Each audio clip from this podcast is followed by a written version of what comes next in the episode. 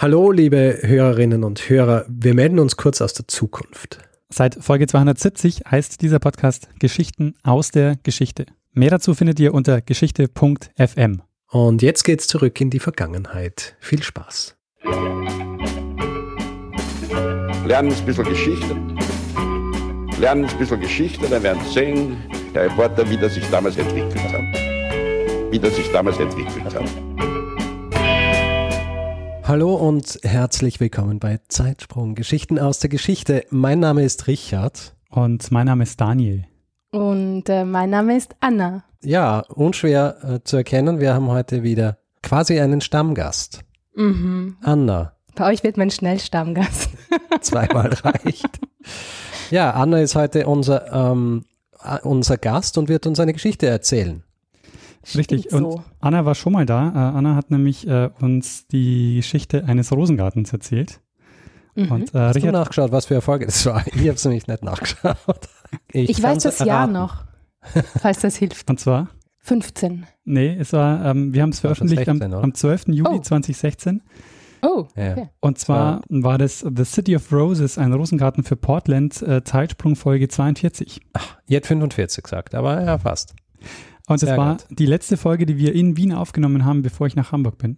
Wahnsinn. Und die erste Folge mit, äh, mit einem Gast. Richtig, genau. Das du. Oh mein Gott. Tja, I naja, Emotional.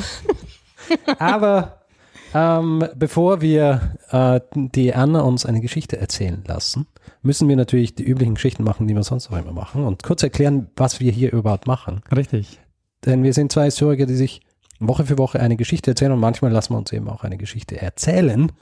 Und wie es die Tradition so will, muss man natürlich auch immer fragen, was in der Woche davor passiert ist. Und deswegen frage ich dich, Daniel, erinnerst du dich, was wir in der Vorwoche besprochen haben? Ja, ich erinnere mich gut, weil ich habe die Geschichte selber erzählt. Stimmt. Es Ach so, ging, du musst eigentlich mir, warum mache ich dann? ich weiß es nicht. Das ist die Verwirrung heute, weil ich dabei bin. Ja. Ah ja, ja, ja, stimmt. Ich könnte mich ja erinnern. Oh ja, genau. Ja, Ja. Anna, erinnerst du dich? Ich habe nur den Anfang gehört, leider. oh, je, Du musst ja je. nur sagen, worum es geht. Um Urin. Eines meiner Lieblingsthemen. es ist tatsächlich so. Ja, aber das, das musst du halt jetzt erklären, nachdem du es. Ich stehe auf Körperflüssigkeiten. Es wird nicht besser. Ich habe zu Körperflüssigkeiten eine spezielle Beziehung und es wird immer noch nicht besser. Das ist mir sehr bewusst. Ich, ich frage mich, wann der Punkt ist, wo wir aufhören, weiter Jetzt, zu fragen. jetzt, Ja. jetzt, jetzt, Aber jetzt. du kannst ja vielleicht noch den, den ein und das ein oder andere Stichwort zur letzten Folge liefern. Äh, es ging um Urin und genauer gesagt ging es um äh, Diagnose anhand von Urin in der Vormoderne. Ne? Okay. Äh, Anna, Ja. äh, ach so, na, eine Sache noch.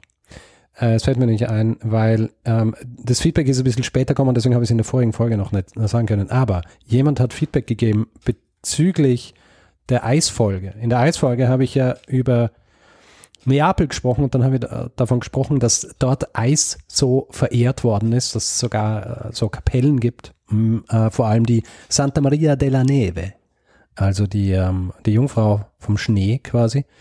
Und habe das auf, den, auf, diesen, äh, auf die äh, Beliebtheit von Eis in Neapel bezogen und wurde eines Besseren belehrt, wie so oft, äh, in den Kommentaren auf unserer Seite. Und zwar sagt uns Mark, dass das äh, in Wirklichkeit mit einem Schneewunder zu tun hat, das sich zugetragen hat bei der Grundsteinlegung der römischen Papstkirche Santa Maria Maggiore äh, im Jahr 358. Und da hat es geschneit oder was? Da war es dann irgendwie so, dass ähm, am 5. August im Hochsommer irgendwo auf einem der römischen Hügel Schnee war.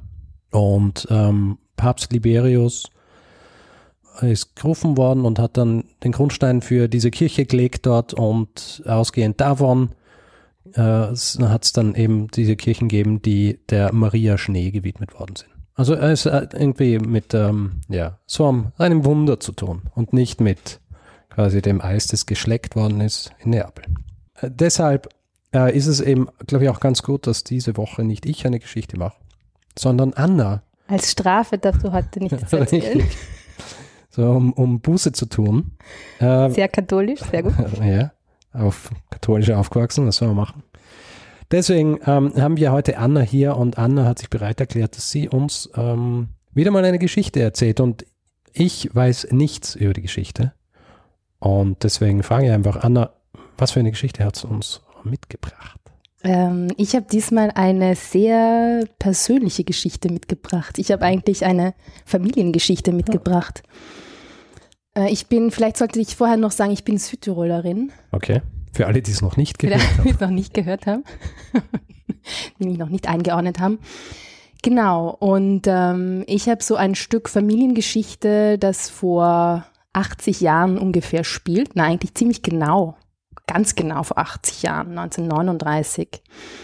Es geht um meinen Großvater oder um einen Teil meiner Familie, die damals als Südtiroler, waren sie damals der italienische Staatsbürger, die damals die deutsche Staatsbürgerschaft angenommen haben. Also und den Plan hatten, ins Deutsche Reich auszuwandern. Okay. Und äh, ich weiß nicht, vielleicht klingelt es jetzt bei euch schon.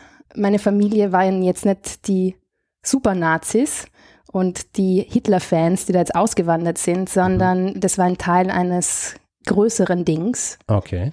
Äh, den, nämlich 39 ähm, gab es ein Abkommen zwischen Hitler und Mussolini, ähm, nachdem eben alle deutsch- und ladinischsprachigen Südtiroler sich entscheiden mussten, ob sie in äh, Italien bleiben, in Südtirol bleiben und zu Vollblut-Italienern werden oder eben ins Deutsche Reich auswandern und da weiter deutsch sein können.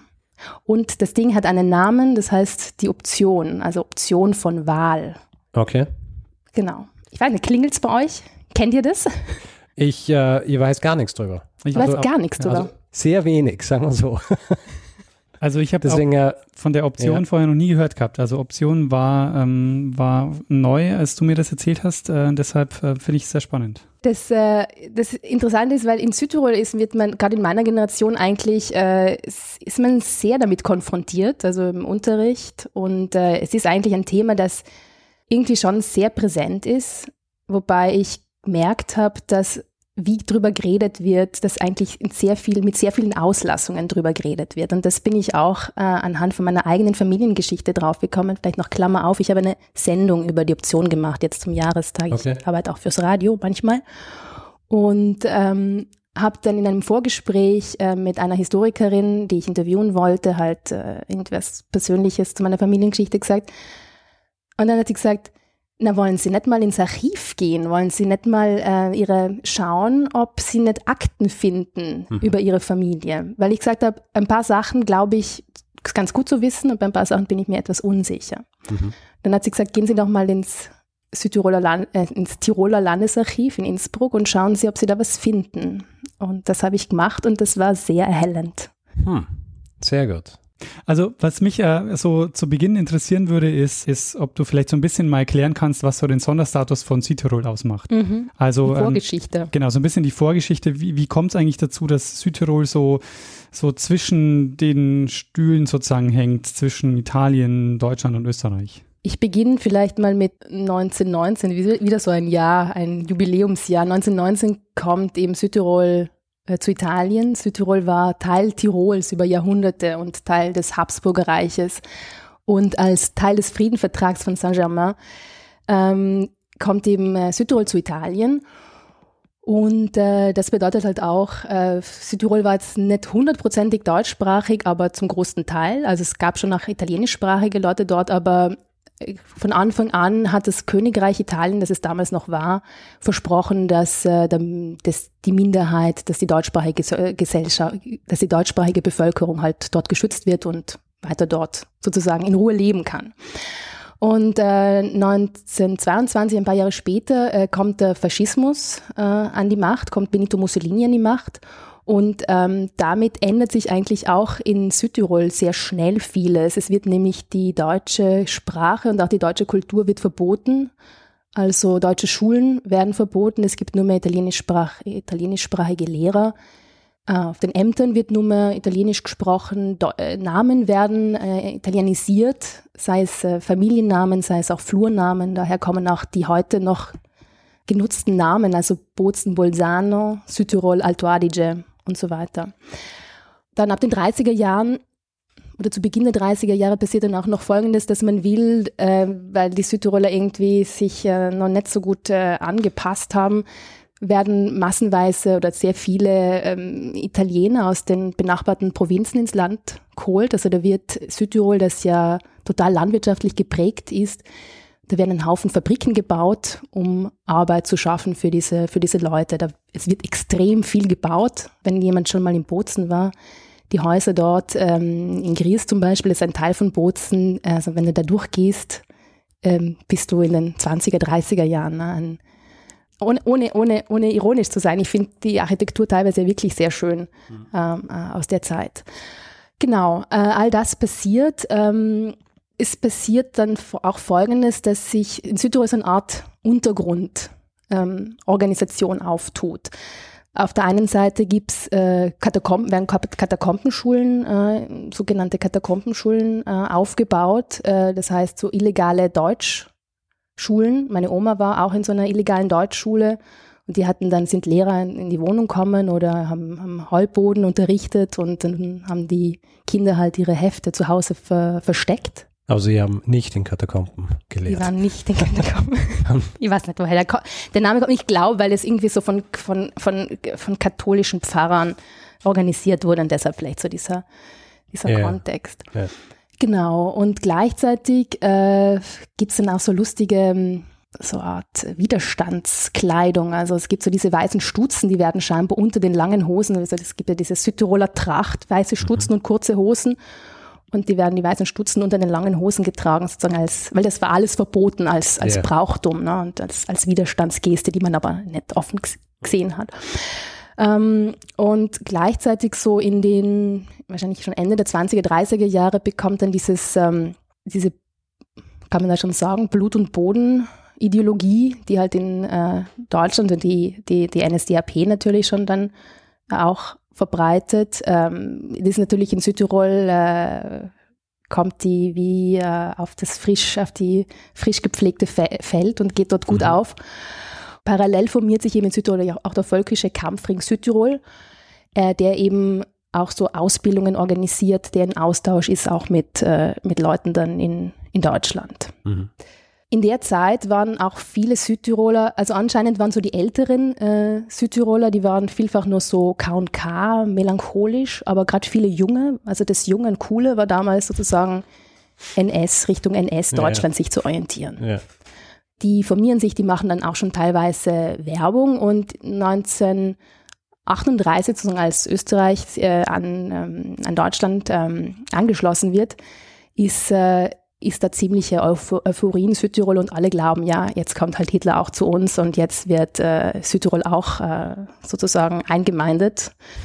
Mhm. Und ähm, dem ist aber nicht so, weil Südtirol, also Hitler hat mit Mussolini einen Pakt abgeschlossen, dass, ähm, dass eben Südtirol eigentlich bei Italien bleiben soll, dass diese Brennergrenze bestehen bleiben soll. Mhm. Und Anscheinend hat, hat es Hitler schon in seinen frühen Schriften eigentlich immer schon festgelegt gehabt, dass ihm der Pakt mit Mussolini, der Pakt mit Italien wichtiger ist als sozusagen Südtirol. Ja. Und ähm, das zieht sich dann durch und äh, 1939, im Juni 1939 gibt es dann ein Treffen zwischen hohen äh, Diplomaten, Politikern, italienischen Diplomaten, Politikern und ähm, Polit deutschen Politikern unter Himmler ähm, in, in Berlin. Und da gab es dieses Abkommen und da wurde festgelegt, dass eben die deutsch- und ladinischsprachigen Südtiroler, die Männer hauptsächlich, die Männer als Familienoberhäupter, mhm.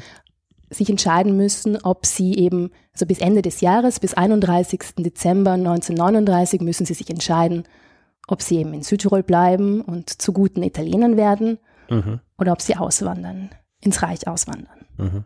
Und das war dann die genau. Option. Und das war die Option, genau. Die Option. Die Südtiroler Option, ja. Also das waren ungefähr, als es klar wurde, dass es so ist, es war dann ab Herbst ungefähr. Und dann ist es halt, es ist eigentlich total schnell gegangen, ne? wenn du in der Zeit überlegen musst, was du jetzt machst, wenn du dir in die Zukunft entscheiden mhm. musst, das ähm, stelle ich mir schon ziemlich, ziemlich happig vor. Ja, ja vor allem, äh, ich frage mich, das hatte bedeutet, dass sie dann aus Südtirol weg müssen, weil sie sind ja deutsch geworden. Das bedeutet, also das, wenn du dich für Deutschland, ja, dass du halt weg Aber was machst du dann?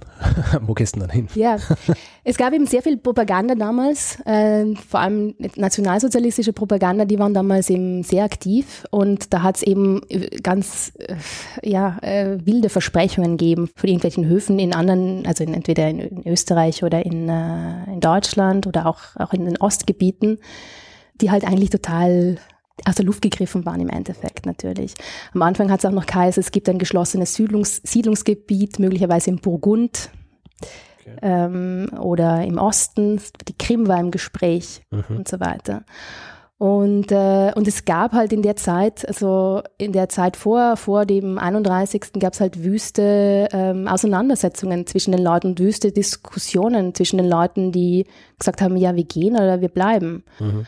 Und das hat halt auch ganze Familien eigentlich auseinandergerissen. Ja. Ähm, aber weil du gesagt hast, die, dass die Männer entscheiden haben können, also als Familienoberhäupter. Das genau. heißt aber, wenn dann der Vater gesagt hat, wir werden jetzt deutsch, dann sind die Kinder auch deutsch geworden. Ja. Außer sie haben sich eben, äh, sie waren nicht gehorsam und ähm, sind, haben gesagt, na, sie gehen nicht mit. Was aber? Ja, die Option hat es wahrscheinlich, die Möglichkeit hat es wahrscheinlich auch gegeben. Ja. Wie, wie, der Prozess nämlich im, im, im Detail abgelaufen ist, war mir nämlich auch erst klar, als ich eben die, mir diese Akten angeschaut habe in, in Innsbruck.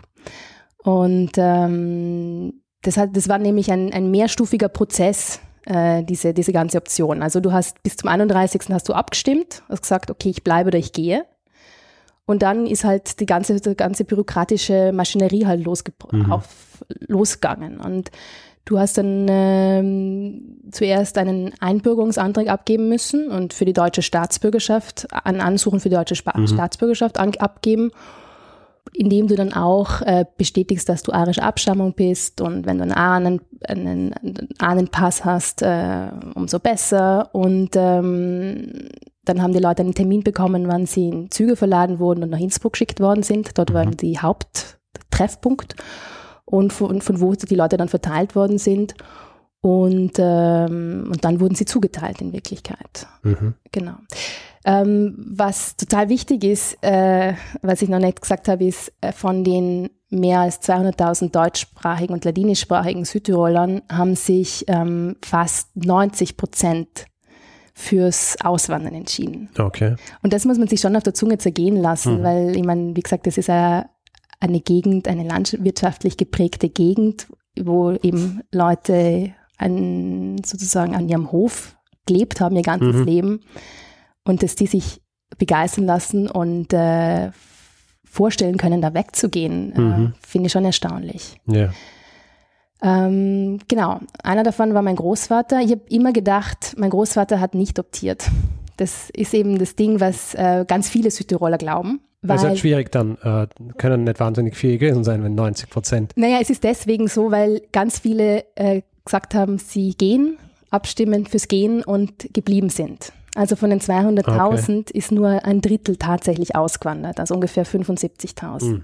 Ja, ich meine, ich kann mir vorstellen, dass da auch eine gewisse Sache dann dazwischen kommen ist, oder? Also, der Krieg zum Beispiel. Ja. Also. Ähm. Ja, also der Krieg ist dazwischen gekommen. Es, äh, die ersten, die ausgewandert sind, das war zu Beginn der 40er Jahre und äh, 1943 hat dann eigentlich, kann man sagen, ist es zum, komplett zum Erliegen gekommen.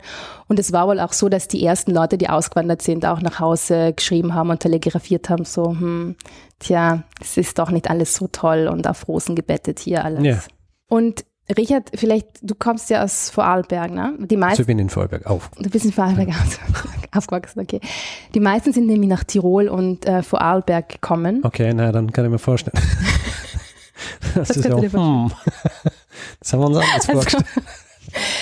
Nein, aber vielleicht kennst du, sagt dir das Südtiroler Siedlung, äh, sagt, ist dir der Begriff irgendwie geläufig? Südtiroler Siedlung in Vorarlberg? Ja, gibt es einige. In Bludenz zum Beispiel. Ah. Na? Also in deinem Ort gab es dann keine Südtiroler Siedlung wahrscheinlich. Nein, mein Ort hat äh, 1500 EinwohnerInnen gehabt. Aber eben, sie haben dann in, den, in Tirol und in Vorarlberg äh, in ziemlichem Tempo ähm, Häuser äh, aufgebaut. Mhm. Ähm, so zweistöckige Häuser, die so bestimmte architektonische Merkmale haben. Die sind auch teilweise mit Holz gebaut oder haben so äh, Fensterläden mit Herzchen drin, die so ein bisschen Tiroler Anleihen haben sollen. Okay.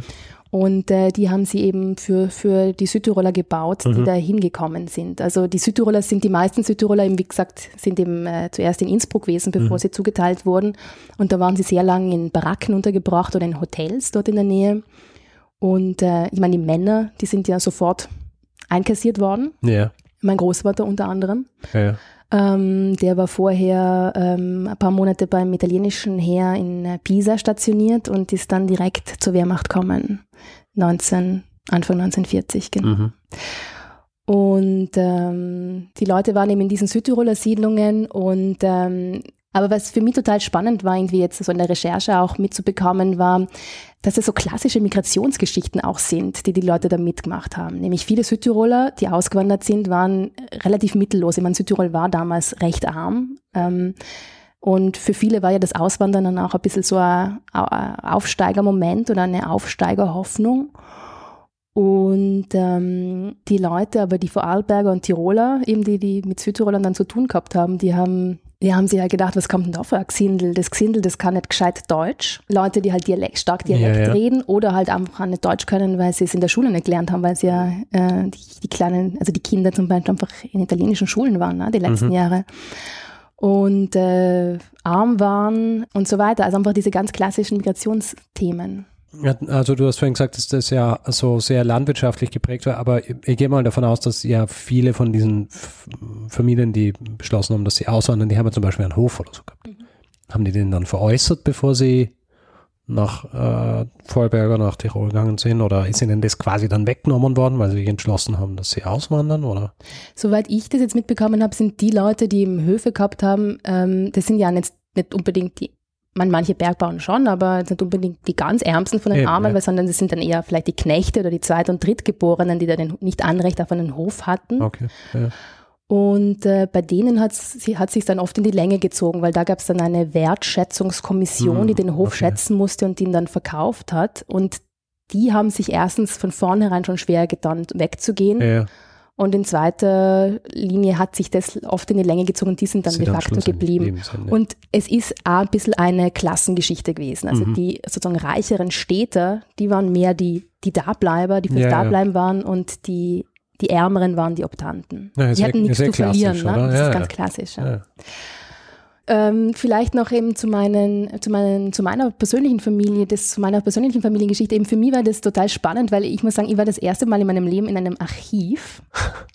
Ähm, und neben dem Überraschungsmoment, das ich halt überhaupt hatte, dass ich sozusagen diese, diese Akten, weil ich habe ich hab ins Archiv geschrieben und habe die Namen von, meiner, von meinen Familienangehörigen hingeschrieben und habe gewusst, wenn ich jetzt was zurückkriege, also wenn ich jetzt eine Archiv, Archivalien, Archivnummer kriege, dann heißt das, dass sie optiert haben.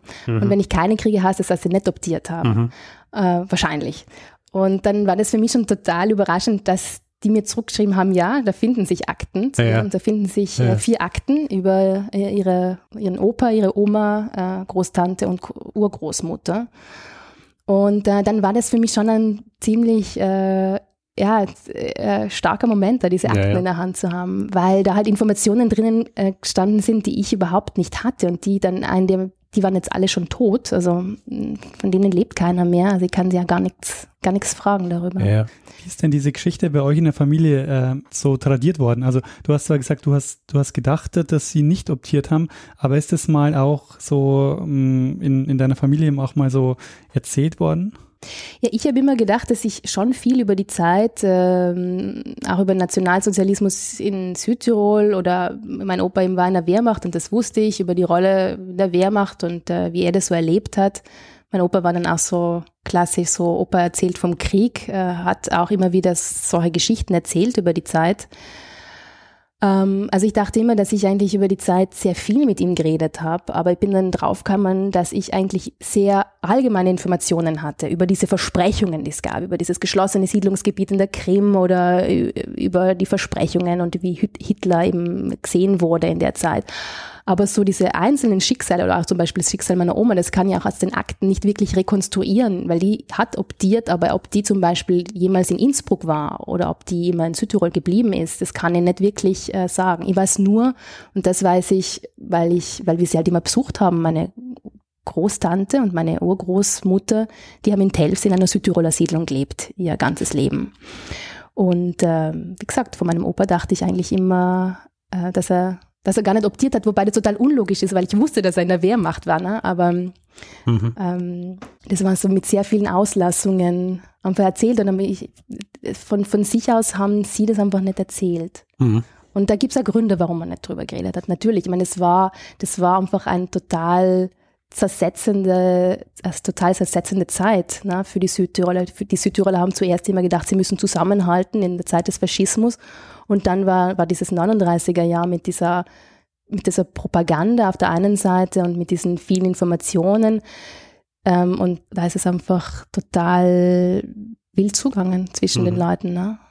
Weißt du was über die politische Motivation, die Hitler und Mussolini hatten. Also Mussolini hatte ja wahrscheinlich auch kein Interesse daran, dass da viele äh, Männer auswandern. Mhm. Ähm, und ich nehme mal, nehm mal an, Hitler hatte schon Interesse daran, dass da auch viele einwandern. Allerdings, ja. Und anscheinend haben die, hat äh, Mussolini eigentlich, die haben gar nicht damit gerechnet, dass so viele auswandern wollen. Die haben gedacht, naja, da werden halt vielleicht ein paar Wahnsinnige, die wir eh loswerden wollen, ein paar Radikale werden da halt dann endlich sich verschüssen.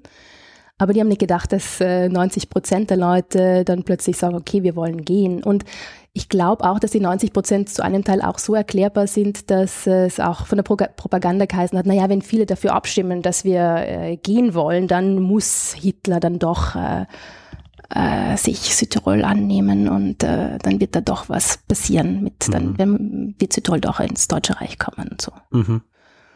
Genau. Ich meine, zur Erklärung, warum ich wusste, dass mein Großvater in der Wehrmacht war, das, das ist recht kompliziert. Dieses, also es ist sehr, sehr, äh, es ist sehr viel passiert in sehr kurzer Zeit. Also 1943 war nämlich äh, Südtirol Teil der Operationszone Alpenvorland. Und äh, also da war Südtirol von, äh, von Deutschland äh, eingenommen. Und äh, da sind nämlich auch noch Leute eingezogen worden. Ne? Mhm. Das heißt, du hast gedacht, und ich dachte, immer, es, ich dachte immer, er ist im Zuge dessen ja. äh, genau zur Wehrmacht kommen. Mhm. Äh, was auch noch interessant ist, also ähm, nach, nach dem Krieg, also nach, ähm, so in, nach 1945 sind sehr viele ähm, von den Optanten auch wieder zurückgekommen. Mhm. Da gab es dann auch mehrere Dekrete, beziehungsweise das war gar nicht so leicht damals, äh, die waren dann eine Zeit lang auch staatenlos. Mhm. Da gab es sehr viele Staatenlose und da gab es dann eine, einen Prozess der Wiedereingliederung und äh, ja, äh, alles, alles nicht so einfach. Also mhm. sei es jetzt die Staatsbürgerschaft wieder zu bekommen, sei es teilweise dann auch wieder Besitztümer zurückzubekommen. Mhm. Ist das auch bei dem Opa passiert? Ja, Lücken, Lücken sind, äh, sind bei mir schon geblieben. Also ich weiß, dass er, wie er eben wieder die italienische Staatsbürgerschaft bekommen hat, war sie, kann er im Detail nicht äh, rekonstruieren. Ich weiß, dass er zu Kriegsende in Südtirol war. Äh, ich weiß, dass er nie, vermutlich nie in Telfs gelebt hat, bei, bei seiner Schwester und bei seiner Mutter. Aber er hat äh, wieder die italienische Staatsbürgerschaft angenommen, genauso gut meine, meine Großmutter. Und eben, wie gesagt, die beiden anderen, die sind ihr Leben lang, die wollten eigentlich auch wieder zurückkommen. Nur hätte meine Urgroßmutter da eine Witwenpension verloren, weil mein Urgroßvater war K&K-Beamter, Finanzbeamter in Tirol damals eben. Und äh, als wenn sie eben in, in Österreich damals gelebt hat, hat sie dann eine ganz mhm. großzügige Witwenpension bekommen. Okay. Aber kann es sein, dass er, weil, weil das ja ein Prozess war, der sich so ein bisschen ver, ähm, verzögert hat, wie du gesagt hast, das mit der Staats, kann es sein, dass er äh, aus Südtirol weg ist und dann eingezogen worden ist, obwohl er vielleicht noch gar nicht äh, die Staatsbürgerschaft gehabt hat und dann hat er gar nicht quasi wieder die italienische Staatsbürgerschaft annehmen müssen, weil er eigentlich eh die ganze Zeit Italiener war. Es könnte theoretisch sein. Ähm, könnte also ich kann mir vorstellen, sein, dass so Staatsbürgerschafts Geschichten während dem Zweiten Weltkrieg ja. dann irgendwie so ein bisschen ins Hin in den Hintergrund gerückt worden sind von den Beamten und deswegen. Ja, aber ja, dann wäre er halt als italienischer Staatsbürger Angehöriger der Wehrmacht gewesen, was, aber ja, warum nicht? Ich meine, ja, wie, wie, du sagst, das äh, wird nicht alles ganz genau abgerechnet worden sein. Was bei den Akten auch noch schön war zu sehen, war, also neben dem Staub, der äh, natürlich so auf den äh, außen auf den Umschlägen ist, äh, es war ein Passfoto von, von allen äh, dabei. Also, und mhm. das ist, glaube ich, für so Verwaltungsakten eigentlich sehr selten, okay. dass da wirklich ein Passfoto dabei ist. Das haben die auch extra anfertigen lassen. In, in, in den Akten von meinem Opa war auch noch die Adresse von dem Porträtfotografen in Aha. Innsbruck dabei. Und äh, ja, das ist ein anderes zusätzliches äh, irgendwie Element. Was für Archiv ist das genau? Das ist äh, das Archiv, das ist die Dienststelle Umsiedlung Südtirol. Okay. Und die wurde eigens äh, eingerichtet, äh, eine NS-Dienststelle mhm. eben in, äh, in Innsbruck die das alles verwaltet hat. Und die haben halt eben nach deutscher Gründlichkeit jetzt alles sehr, sehr genau dokumentiert. Da sind dann auch Dokumente über die Umsiedlung der zwei Truhen oder vier Truhen, die meine Tant Großtante hatte. Und die sind dann irgendwann verloren gegangen. Aha. Und dann ist alles ganz peinlich dokumentiert, okay. wie die dann wieder gefunden werden und was man sagen muss und so weiter. Und ähm, wo ist das Archiv heute? Oder in, zu, zu was, zu was gehört es heute? Das ist Teil des Tiroler Landesarchivs. Okay. Und das heißt, wenn, wenn andere Südtiroler innen rausfinden wollen, ob ihre, ob ihre Verwandtschaft optiert hat oder nicht. Und nach dem, was du, du gesagt hast, ist die Wahrscheinlichkeit relativ groß. Ähm, das müssen sie ins Tiroler Landesarchiv. Genau, das wollte ich gerade sagen. Ja, da kann man, die sind sehr hilfsbereit, da kann man einfach hinschreiben und man braucht eben äh, Namen, Geburtsdatum und so weiter. Und das heißt, man muss nicht einmal selber hingehen oder kann man's, äh, man kann zuerst, kriegst du eine Kopie oder kriegst du eine Originalakte zum Anschauen oder zu an, musst ich, du hingehen wahrscheinlich, um das, das anzuschauen. Ja, genau, und du kannst es dann kopieren lassen. Aber du kriegst mal zuerst die Information, ob, ob Akten da sind, ja. Ja. Genau, das ist mal die erste spannende ja. Geschichte schon mal. Was für mich auch noch spannend war an der ganzen Sache ist so der größere politische Hintergrund auch, warum dieses Thema der Option so ein Thema ist, über das einerseits jeder Südtiroler Bescheid weiß und gleichzeitig aber auch wiederum so wenig di direkt und konkret gesprochen wurde. Und zwar hängt es auch mit einer, mit der politischen Stimmung zusammen, die nach 1945 war.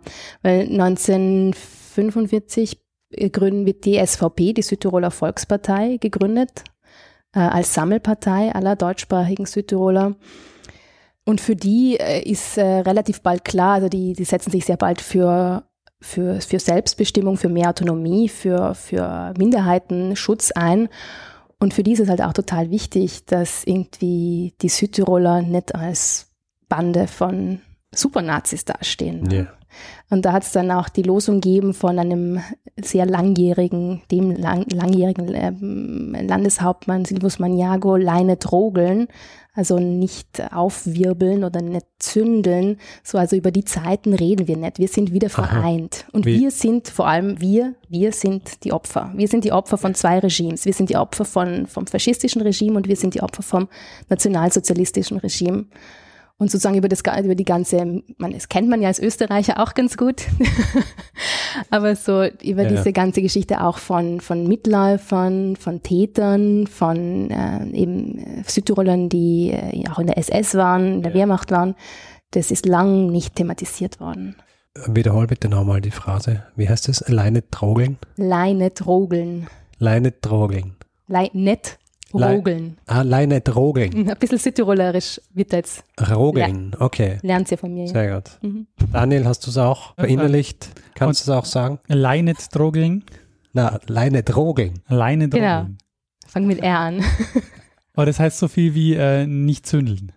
Genau, nicht zündeln, nicht, äh, nicht auf, äh, aufbringen, das Thema. So, let sleeping lions sleep. Mhm. Ja. Mhm. Und das hat erstmal funktioniert? Und das hat, ja, und natürlich ist es auch ein Thema, wie gesagt, es ist schon, ein, man kann es schon als Trauma bezeichnen in der Geschichte Südtirols im 20. Jahrhundert. Ähm, ja, es hat funktioniert, es hat lang funktioniert und dann so in den, die Aufarbeitung hat dann so in den 70er, 80er Jahren äh, begonnen mit äh, jüngeren Historikerinnen und Journalisten. Es gab dann auch das Theaterstück von Mitterer Verkaufte Heimat und den Film dazu. Das war ein großes äh, sozusagen Thema, wo dann die Leute drüber geredet haben, weil das einfach sehr, sehr, ja, weil das einfach in, in, in, im, im, im, Wohnzimmer äh, gelaufen ist natürlich. Ja. Und es gab da auch eine große Ausstellung 1989 über die Option, die war in Bozen und in Innsbruck. Und da, und in den Schulen ist dann auch sehr viel. Also mhm. in, in 90er Jahren, 80er, 90er Jahren war das Teil des Geschichtsunterrichts, wie gesagt. Und äh, war das auch sehr präsent. In Südtirol. In Südtirol. Ja. Vielleicht habe ich ja auch in meinem Geschichtsunterricht davon gehört und habe es vergessen, aber. Ja, ja, das ähm, mag durchaus sein. Also das habe ich jetzt auch gemerkt, also vor allem, weil ich habe hab jetzt ein bisschen gezögert, ob ich diese Geschichte machen soll ähm, fürs Radio, Mhm. äh, weil ich vor so Jubiläen eigentlich immer zurückschrecke und mir dachte, ach Gott, dieses alte Schinken und dieses Thema Option, das kennt ja eh schon jeder und jede. Tja. Aber es ist, aber dann habe ich ja gemerkt, es ist halt in Ja. Österreich und das ist halt unser Zielpublikum äh, überhaupt nicht so. Ja. Und so im Detail nämlich auch nicht. Und dass ich so viel über meine Familie lerne, hätte ich mir auch nicht gedacht am Mhm. Beginn der Recherche. Hast du deine Ergebnisse dann eigentlich auch mit dem Rest deiner Familie geteilt? Und wie waren die Reaktionen dort? Die waren auch sehr überrascht und äh, auch interessiert. Also mit meiner Mutter und meiner Tante habe ich das geteilt. Mhm. Und ähm, ja, wir haben halt dann auch über dieses, wie, wie sie zum Beispiel Geschichte in der Schule hatten, nämlich gar Mhm. nicht. Also diesen Teil der Geschichte, Ja, ja. eigentlich überhaupt äh, auch die Zeit des Nationalsozialismus nicht, sagt mir, also meine Tante zumindest.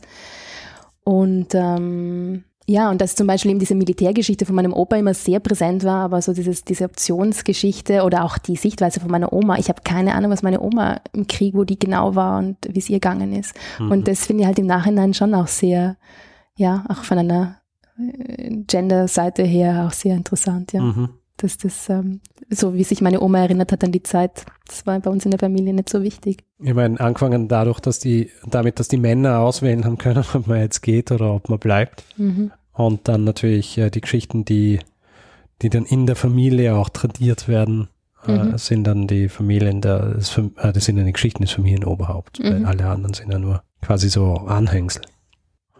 Wie ist denn das bei euch? Also ich meine, ähm, du, du hast Italienisch gelernt, ähm, aber auch ähm, quasi m, bist, du, bist, deutsch und italienisch muttersprachlich, oder? Nein, ich bin nicht äh, ähm, italienisch muttersprachlich. Also meine Uroma ist italienisch muttersprachlich. Äh, zu K&K-Zeiten äh, ist die eben in, kommt aus dem Trentino. Aber und in meiner Familie, also mein Großvater und äh, meine Großtante, die haben eigentlich sehr gut äh, Italienisch gesprochen. Ähm, aber ich bin, ich bin deutscher Muttersprache, weil ich bin eigentlich mit Italienischen mehr oder weniger erst in der Schule also, das ist, dass ich Italienisch lerne, das war jetzt in der Schule soweit. Genau. Und ich konnte mal besser Italienisch als jetzt. Also ich konnte mal sehr gut Italienisch, aber jetzt spreche ich es nicht mehr so viel. Und ich hatte sehr viele italienischsprachige Freunde. Ja, das ist alles ein bisschen verschwunden. Also worauf ich hinaus will, ist, ähm, gibt es quasi jetzt auch noch so eine, ähm, oder hast du das Gefühl, es gibt da noch so eine ähm, eigenständige ähm, südtirolische Identität, die, also deutschsprachige, die, ähm, die noch so die noch so ganz stark ist, oder ist es momentan auch ein lockereres Verhältnis auch zur, äh, zu, zu Italien? Sehr ein schwieriges Thema. Oder da Ja. hast du, Da machst du jetzt was auf. Da machst du jetzt einen Riesenfass auf. Na gut, dann lassen wir das. Nein, aber vielleicht nur ganz, vielleicht nur, nur ab, abschließend. Äh, es gab, ähm, wann war das? 2017, glaube ich, äh, gab es von der FPÖ den Vorstoß, hm. äh, dass sie, dass alle deutschsprachigen Südtiroler, dass die die österreichische Staatsbürgerschaft Mhm. bekommen sollen. Und ähm, das hat schon ein totales Fass aufgemacht. Also mal auf der einen Seite gab es sehr viele Südtiroler und vor allem Südtiroler auch in, in Wien. Also man, natürlich, wenn es von der FPÖ kommt, von vornherein, äh, aber dass es die Leute auch nicht, ähm, nicht interessiert, weil ich glaube, viele Südtiroler, so auch meiner Generation und vor allem halt auch die, die nicht in Südtirol leben, fühlen sich halt sehr stark mehr als Europäer als als Italiener, Italienerinnen oder Österreicher. Ich meine, ich fühle mich eher als Italienerin als als Österreicherin, aber wie gesagt, das beantwortet jede Aha. Südtirolerin wieder anders. Ähm, und, ähm, und es war auch eindeutig weniger eine Message an die Südtiroler, es war mehr eine Message an die österreichischen Wähler der FPÖ. Die meisten Südtiroler haben da eigentlich völlig, also die haben gegähnt oder die meisten hat es eigentlich nicht interessiert. ja.